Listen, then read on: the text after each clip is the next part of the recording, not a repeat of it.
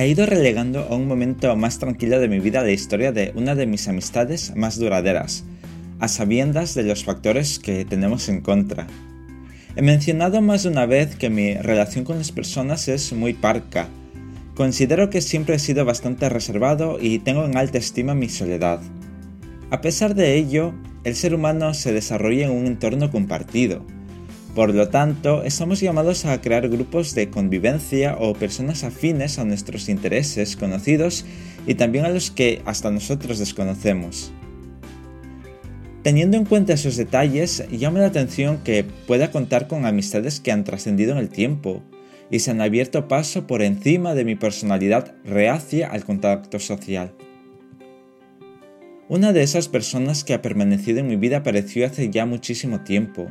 Recuerdo que desde su salud inicial muy particular, dicho de una manera formal, inquietante e infantil sería más adecuado para catalogar el primer contacto que tuvimos, pero fue ese detalle el que me llamó la atención para empezar a charlar y compartir algo de tiempo con ella. Durante aquellos años me di cuenta de nuestras diferencias, las cuales consideraba insalvables. Sin embargo, aprendí una lección valiosa para la vida, y es que por muy diferente y extraño que te consideres, habrá alguien que conecte contigo aunque sus gustos no sean los mismos. Incluso vuestras personalidades no podrían ser más opuestas y te encuentres cómodo con esa persona. Esas diferencias destacables eran su empatía, simpatía, personalidad abierta y extrovertida. Para ella era fácil empezar amistades nuevas y también terminarlas. Quizás ese factor de terminar relaciones con cierta facilidad no será común.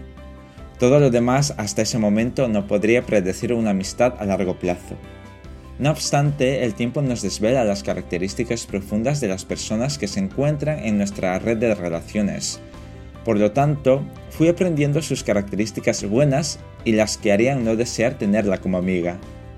También aprendí que sus ideas y filosofía de vida eran mucho más independientes que otras personas de su entorno. No tenía miedo de la soledad y las personas tampoco eran imprescindibles en su vida, entendí que al final nos unía esas cualidades desconocidas. Después comenzamos a compartir mucho más tiempo y planes que le gustaban a ella. A mí menos, pero me sentía muy bien con su amistad. Tenía que hacer ese sacrificio por la vida social. En este apartado hice un estudio empírico sobre la amistad vista por otras personas. Y lo habitual de una amistad era pasar mucho tiempo juntos, organizar planes comunes, charlar de manera frecuente, tener muchas discrepancias y alguna que otra discusión y formar cierta dependencia. Todo ello me era muy lejano y en algunos momentos comparaba la relación que tenía con ella, la cual nos asemejaba a la cotidianidad de la amistad en otras personas. Eso me llevaba a pensar que no era un buen amigo o que solamente éramos conocidos que compartían determinados planes. Fue el tiempo quien validó mi estudio, porque vi que ella iba cerrando etapas y decidía quién seguía y quién no, y yo me encontraba siempre en el segundo grupo. Además, nuestra relación iba madurando al igual que nuestras vidas. Quizás ya no estábamos para salir todos los fines de semana y tampoco hablar o vernos todos los días, ni estar pendientes de todo lo que nos ocurre. Como dicho antes, ella no considera que su vida tenga que detenerse por un amigo. Su vida avanza a pesar de sus amigos. Lo mismo me ocurre a mí. No somos dependientes de las relaciones de amistad, y el ejemplo de ello es la cantidad de personas que han pasado de su grupo de amigos cercanos a ocupar otros grupos más alejados hasta perderse en el tiempo. Esa visión más adulta de la amistad nos ha permitido perdurar en el tiempo.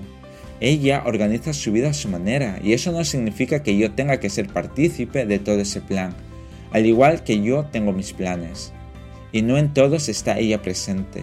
Además, el ritmo de vida actual genera dificultades para vernos. Ella con su trabajo y demás obligaciones propias y de pareja prioriza algunas actividades, mientras que yo con mis viajes, visitas y estilo de vida priorizo otras.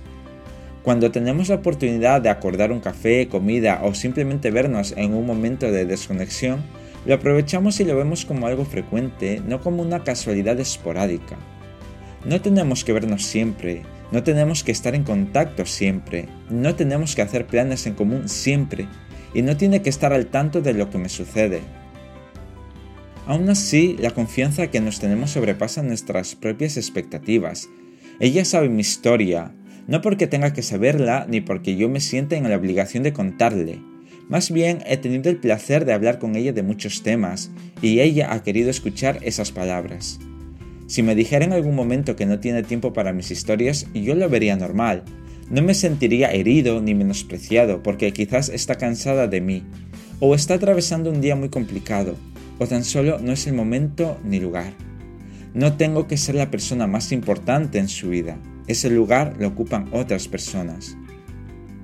He vivido muchas etapas junto a ella y ambos pensamos que nuestra amistad es ideal, no porque sea el paradigma de amistad que todo el mundo tiene, sino porque se basa en la imperfecta realidad y somos conscientes de lo bueno y malo de cada uno y de la relación que formamos. No hay trucos ni falsedades. Seguramente esa es una de las bases de esta amistad o lo que sea. Os dejo con esa idea y con esta canción.